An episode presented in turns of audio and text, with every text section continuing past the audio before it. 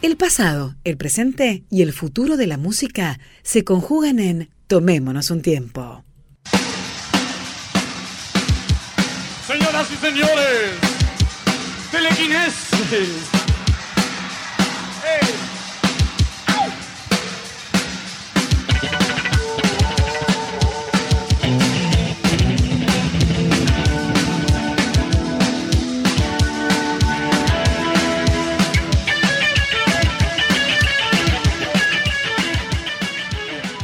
Los cinco mejores piratas en vivo del rock argentino. Así titulé este especial y ya escucharon a Gustavo Cerati. Así que esto es Soda Stereo. Estamos hablando del año 1986, cuando Soda Stereo la estaba pegando en Latinoamérica, pero todavía no explotaba. O sea, todavía no grababa signos. Solamente tenía su disco debut y nada personal. Claro, con signo es cuando da el... Y da como el salto súper grande, incluso de la gira de después de signo se edita Ruido Blanco, que es ese disco en vivo con grabaciones de distintos eh, recitales y demás. Eh, elegí este recital primero por varias razones. Primero voy a decir por qué eh, o qué tiene que tener un buen pirata en vivo, ¿no? Primero y principal, un buen pirata en vivo para mí tiene que tener sonido de consola. ¿Por qué digo esto? Porque a veces, eh, a veces no, antes sobre todo, se grababa muchas veces con sonido de aire los piratas. Claro. Entonces hay mucho pirata de Spinetta, de Charlie y demás, con tipos que llevaban un grabadorcito eh, y grababan así, lo ponían así y se escuchaban más los gritos del público que lo que se escuchaba eh, del recital. Como las películas del cine que están grabadas en el Exactamente, exactamente el mismo ejemplo. Eh, incluso me acuerdo que en los afiches de los recitales, incluso también en las entradas, se decía prohibida la entrada eh, a toda persona que lleve un grabador y una cámara fotográfica. Ahora todo lo tenés acá, ¿no? y deberían prohibirlo también ¿eh? en el celular. lo mismo, eh, hay, ahora un breve paréntesis, hay un montón de badona entre ellas que te dan un sobrecito en la última gira, esto es muy reciente, donde vos metés el celular y, y no lo podés usar durante todo el recital. Mira. Y no es la única, ¿eh? hay varios. Pero bien, seguimos. ¿Qué otra cosa debe tener un buen pirata en vivo? Temas que no tocan habitualmente las bandas, o sea, que, no tocan habitualmente o por lo menos que no forman parte de los discos en vivo oficiales, ¿no? También alguna desprolijidad que quede simpática. Y también es divertido ver lo que dicen entre tema y tema, eh, todas esas cuestiones. Y son mejores todavía si, eh, si esos piratas son grabados eh, no en grandes capitales, sino en ciudades pequeñas y demás, porque ahí tenemos como otra especie de, a ver, la banda como que se suelta más y así suele eh, presentar nuevas cosas. Este disco, como te decía, es eh, del año 1986. Mirá cómo arranca, porque es muy gracioso que lo presenta un tipo, un presentador, justamente un locutor. Mirá, mirá, mirá cómo suena. Ahora sí, lo que ustedes tanto esperan, la bienvenida a Soda Stereo. ¡Hey! Muy de presentación de, de, fiesta estudiantil, ¿viste? Cuando, Me encantó. ¿Viste cuando en esas fiestas de acá te ponen un presentador? Y ahora con todos ustedes lo que están esperando. Y aparte es muy bueno este pirata por varias razones. Primero y sobre todo era porque el material, los discos, le quedaban chicos a la banda. A ver si se entiende lo que quiero decir. Los primeros dos discos son más bien pop y no tienen como un gran desarrollo, ¿no? O sea, un desarrollo musical. si bien habían crecido el primero y el segundo disco. Entonces hacían versiones, por ejemplo, de Telequinesis, que es un tema que dura tres minutos, en el disco de seis minutos. ¿Entendés? Porque ya crecían mucho como instrumentista, por haber tocado mucho en vivo y demás. Recordemos que con cada disco daban un salto de calidad. Entonces les quedaba como chico el material, ¿entendés? Temas como afrodisíaco duraban 5 minutos, 6 minutos. Que son temas temitas dentro de, lo que son la discografía de, Soda, ¿no? Y como decíamos recién, es como una buena eh, pauta de cómo sonaba en el 86 eh, Soda Stereo. Acá dice, nos dice Martín, en una época en Moicano eh, vendían, en Moicano Roquería, vendían eh, piratas eh, de bandas y yo todavía tengo uno de Sabbath en obras en el 92. Sí, todavía se usa mucho vender piratas. Yo soy fan del pirata cuando tiene buen sonido. Si no, Claro. eh, es como que, no sé, eso que se escucha a lo lejos, la banda con sonido de aire, no, Sí. no, me, no me llama Hoy mucho en la día no garpa mucho, en su momento sí, pero hoy Sí, lo mismo hay locos de los piratas, ¿eh? hay gente que, que- que los colecciona. Sí, sí, sí. Vamos al segundo eh, disco en vivo pirata. En realidad no son discos, son grabaciones que están dando vueltas y, y se consiguen por ahí dando vueltas por, por la internet. Eh, aparecen. Mirá, a ver si reconoces la voz de este señor que está en Chile en el año 88-89. A ver. Voy a cantar así como para entre nosotros.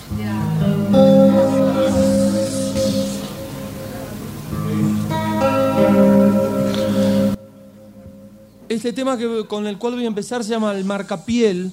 Es un- ¿Eh, ¿Spinetta? Sí, cuando lo escuchen con mi banda les voy a arrancar la cabeza. Por ahora se lo voy a cantar. Este, y lo, lo adapté así nomás para cantarlo para ustedes porque me gusta mucho. ¿Me vas a dar un poquito de camarita ahí? Aparte tenemos un técnico de sonido que se nos reenfermó y está en el hotel con 40 grados de fiebre. Así que... Oh.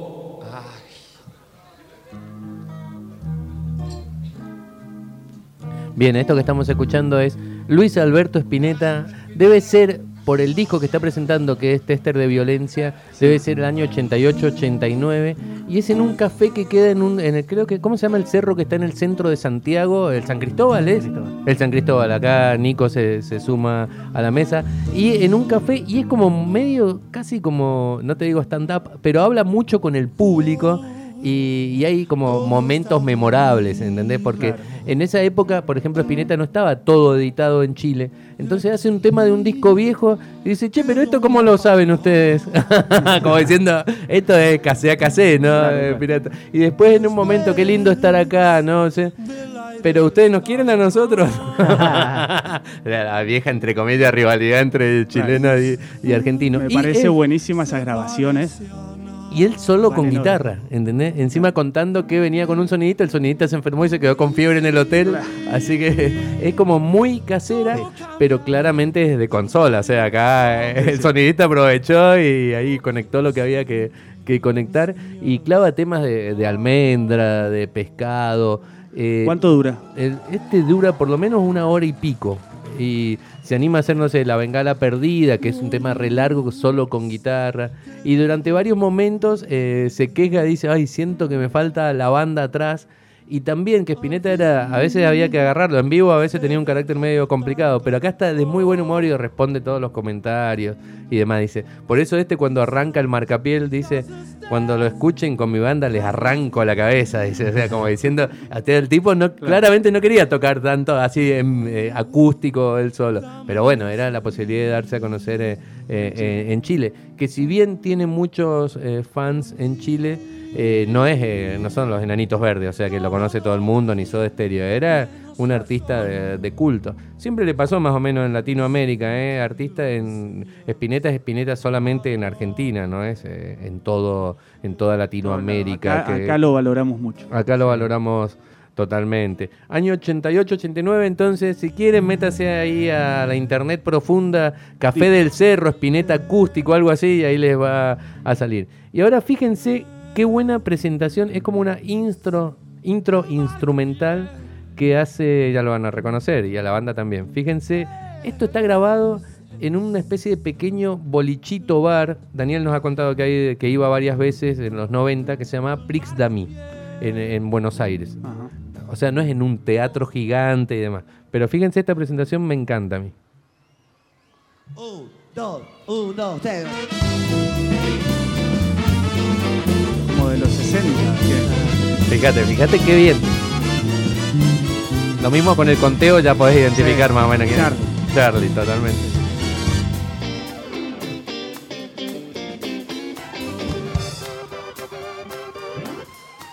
Es en un barcito, ¿entendés?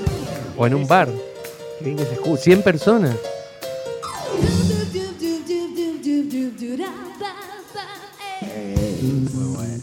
Hilda. Ahí el bajista, que no me acuerdo quién era en esta época. Batero. Que ahí también lo usa el sonidista para ajustar sonido, ¿no? Claro, ahí va probando. Y ahí termina la presentación y arranca el tema. Mirá cómo arranca. Ah, me encantó. 100 personas, ¿eh? 150 personas. Prix Sí. Dami, año 1983. Charlie García y toda su banda ahí No, no, tocando. me muero, me muero la presentación y cómo arrancó. Para gente que está sentada, ¿entendés? No es un estadio cantando a lo loco. Y en el 93 Charlie todavía no se había terminado de desbandar del todo. Entonces eh, tenía como esa especie de...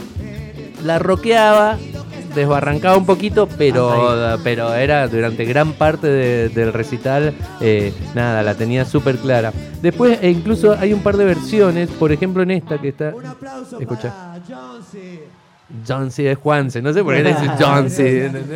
Pero aparte es muy gracioso porque lo presenta Juanse como un invitado, hacen, hacen Mr. Jones, el tema de, de Sui Generis. Pero Pero es en un barcito. esto es en un bar para 200 Increíble. personas, Prix Dami, en Buenos Aires. Qué suerte. Que era el boliche donde iban todos los rockeros. Mira, estaba Juanse ahí y subió a cantar. Pero escuchá, eh, está como el micrófono medio atrás el de Juanse.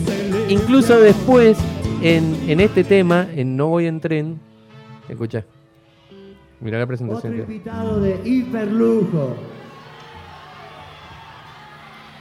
Mi gran amigo Andrés Calamaro. Es todo el mismo. Mismo- todo, todo. O sea, subía Juanse, subía Calamaro. Lo más gracioso es que a Calamaro parece que no, el micrófono estaba muy bajo, no sé qué, no se lo escucha, lo mismo, se lo anuncia como invitado. Supongo que cantaba, pero el micrófono estaba tan bajo que escuchás la grabación y no, no sale Calamaro. Pero esto, yo se los recomiendo. O sea, a la gente que se la he pasado, Sí. eh, nada, dice, esto es eh, eh, joya pura. Mirá, fíjate cómo hacen la- esta versión que a mí me encanta de Ella es bailarina. La hacen como más, eh, mucho más lenta. Y media como blusera, si se quiere, ¿no? O rhythm and blues. Encanta, me encanta porque reversionaba los temas. Aparte, cómo sonaba en un barcito, ¿entendés?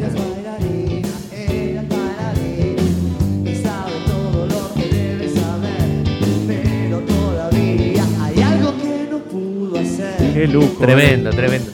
Banda, por lo menos los integrantes que me acuerdo, estaban el Zorrito Quintero, estaba Hilda Lizarazu, estaba Fernando Zamalea y por ahí el, el Bruja Suárez está en armónica y no, me, no sé, se me debe olvidar a algún otro. Pero tremenda banda, una de las mejores que tuvo, que tuvo Charlie. Pero mirá cómo sonaba, escuchá eso. Él pone fuego en el calefón y juntos se bañan los dos. No, tremenda versión, tremenda versión. Esto es entonces para los que quieren googlear por ahí, es Charlie García en Prix Dami, año 1993. Y como estábamos diciendo más temprano, es sonido de consola, claramente. O sea, es más, este le hace unos retoques y lo saca eh, como disco y ¿sabes qué? Que es más o menos lo que van a hacer con, Sí, con, con- con sí. Cerati ahora dentro de poco, ¿no? Cerati es otro de los que tiene, hoy elegí una grabación de Soda Stereo, pero Cerati tiene todos los recitales grabados, ¿eh? Eh, o, o el 95%. Eh, yo escuché un montón, incluso algunos con muy poca diferencia, de gira, que hacen la misma lista de temas, cambian un par de temas y demás. Para mí ahí Taberna grababa todo, que era el sonidista histórico de Soda Stereo y de Cerati, y, y nada. Por eso me llamaba la atención qué iban a hacer con este disco en vivo que se va a editar de Cerati, pero no, va a ser basado en un solo recital en Monterrey, la presentación de Fuerza Natural. O sea, no es con distintas grabaciones de distintos recitales. Ah. Lo mismo está bueno. Eh, Yo pensaba hablando de esto de, de lo que va a pasar ahora con Soda. Con Soda, para mí no es Soda, digamos. es Soda, eh, es un eh, tributo, Es un tributo, es una banda homenaje Claro. a Soda. Yo supongo que también, para el que no tuvo la posibilidad de, de verlo, puede ser un buen momento. Mira, me caería mucho mejor si se titulara Tributo. Tributo. Bueno, es cierto. eh, eh, en la denominación, fuerza, en la denominación está, está el problema, ¿no es cierto? Sí. Eh, lo mismo eligieron como, según lo que tengo entendido, van a ser siete cantantes importantes invitados por recital y van a interactuar, bueno, en unas cuestiones estas tecnológicas y demás con pantallas y grabaciones y cosas así. Yo, por suerte, vi a Soda Stereo ocho veces, siete u ocho veces, y así que no, no, no me, no me, no me no sé, no me llama la atención. Pero aparte de Soda Stereo, como veíamos en esas grabaciones de, Perú, eh, Soda Stereo en, una época de los comienzos de los, o sea, en los 84, cuando empezaron a tocar eh, en vivo, cuando ya la pegaron desde, desde nada personal, desde signos, ya giraban todos los años, o sea, era disco nuevo y gira nacional. No era que era una oportunidad única. Yo iba en Neuquén a ver a Soda, Neuquén, que no es Sí. una provincia, no es de las provincias más grandes. Eh, vi la presentación de Signos, de Doble Vida, de Canción Animal y, y cuando ya tocaban Ruido Blanco, que, o sea, vi cuatro shows todos los, ah, todo un año Pará, era un show de Soda Stereo. Viste un montón. Y Canción Animal. Canción Animal, sí, me acuerdo muy, muy puntual de Canción Animal porque también ellos ya tenían otro look y también estaba Andrea Álvarez en percusión eh, y eso le daba como otra otra imagen a, a Soda y aparte viste que Cerati en esa época se peinaba medio, se tiraba el pelo para adelante, Sí. camisas psicodélicas y demás. Y por ejemplo, los dos primeros que vi fueron en, en gimnasios como sería Pacífico acá, pero más chiquito. No me. Y en cambio la presentación de Doble Vida y de Canción Animal ya fue en, en, eh, canchas al aire libre. No eran estadios, eran canchas al aire libre. Eh, así que porque ya empezaban a... ya llevaban muchísima más gente. Pero o sea, lo que te quiero decir no era una oportunidad única. Después sí fue muy difícil verlo a Soda Stereo en vivo después de Dínamo. Porque incluso, como todo el mundo sabe, medio que estuvieron separados sin decirlo. Y después volvieron con, con Sueño Estéreo y ahí medio que hacían como giras por distintos países, eh, algunas provincias, pero no era habitual verlo. Pero sí los vi en el 97 en Chile cuando se separan Sí. y bueno, después en el 2007 cuando se, se reúnen. En el, en el 97 la, vi el- la despedida esa de Soda Stereo en el Estadio Nacional ¿Y un año antes yo había visto a los Stones en el mismo estadio. ¿Y? Lo que generaba Soda Stereo era el triple de No pasión que los Stones. Es más, El en el gente también. Era, era- No, eh, yo uno de los momentos que recuerdo como asfixiante de, de recitales fue eh, el de, el de Soda Stereo. Eran 70.000 personas en el estadio en el estadio nacional. Y después en el 2007 los vi en Córdoba cuando, cuando hicieron Me Verás Volver. sí, Así que, pero bueno, no creo que vaya a esta. O va, no sé, qué sé yo, no sé, uno nunca sabe. nunca Y este que traje es, es un recital que, mm, primero que es de Mendoza, ahí vamos a escuchar el público, es en Pacífico, si la memoria eh, no me falla, y es de Los Abuelos de la Nada, pero no es eh, Los Abuelos de la Nada la, form- la mejor formación, no es la de Calamar o la de Cachorro López, sino es la que tuvo Miguel Abuelo. Justamente pocos meses antes de morirse, tenía, o un año antes de morirse, en el 87, 86, había una nueva formación de los abuelos de la nada y con esa giraba por distintas provincias. Aquí, eh, bueno, se escucha el público, claramente es de consola, y acá habla Miguel Abuelo y presenta a la banda que tocaba con él, así que eh, ahí lo vamos a escuchar. Año 87, Mendoza, lo traje medio porque tiene valor para los mendocinos que, que lo vieron. Esto está en internet, lo mismo, ¿eh? No, no estoy haciendo nada que no esté por ahí. ¿Fuiste vos el pirata? No, no fui yo pirata. A ver, ahí suena. ver. Buenas noches, buenos tiempos. Buena gente, buenos abuelos de la nada. Felicidades para todos. Comida. Juan del Barrio, un problema, entre tantos.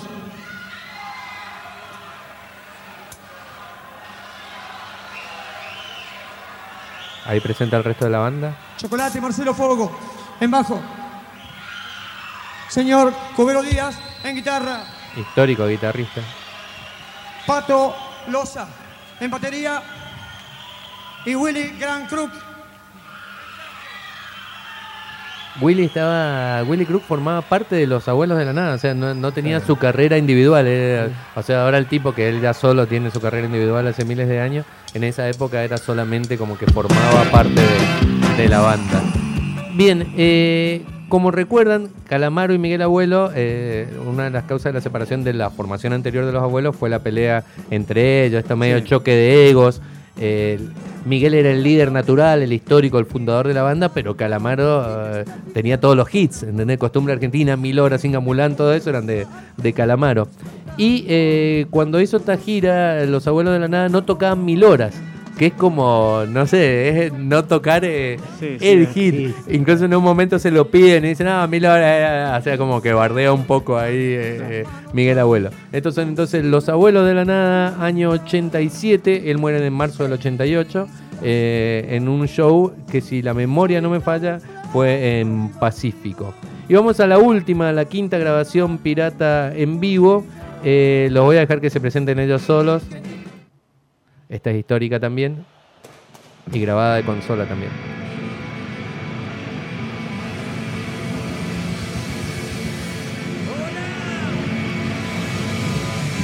Voy a faltar. Debe ser una de las bandas que más piratas Sí, tiene. sí, impresionante.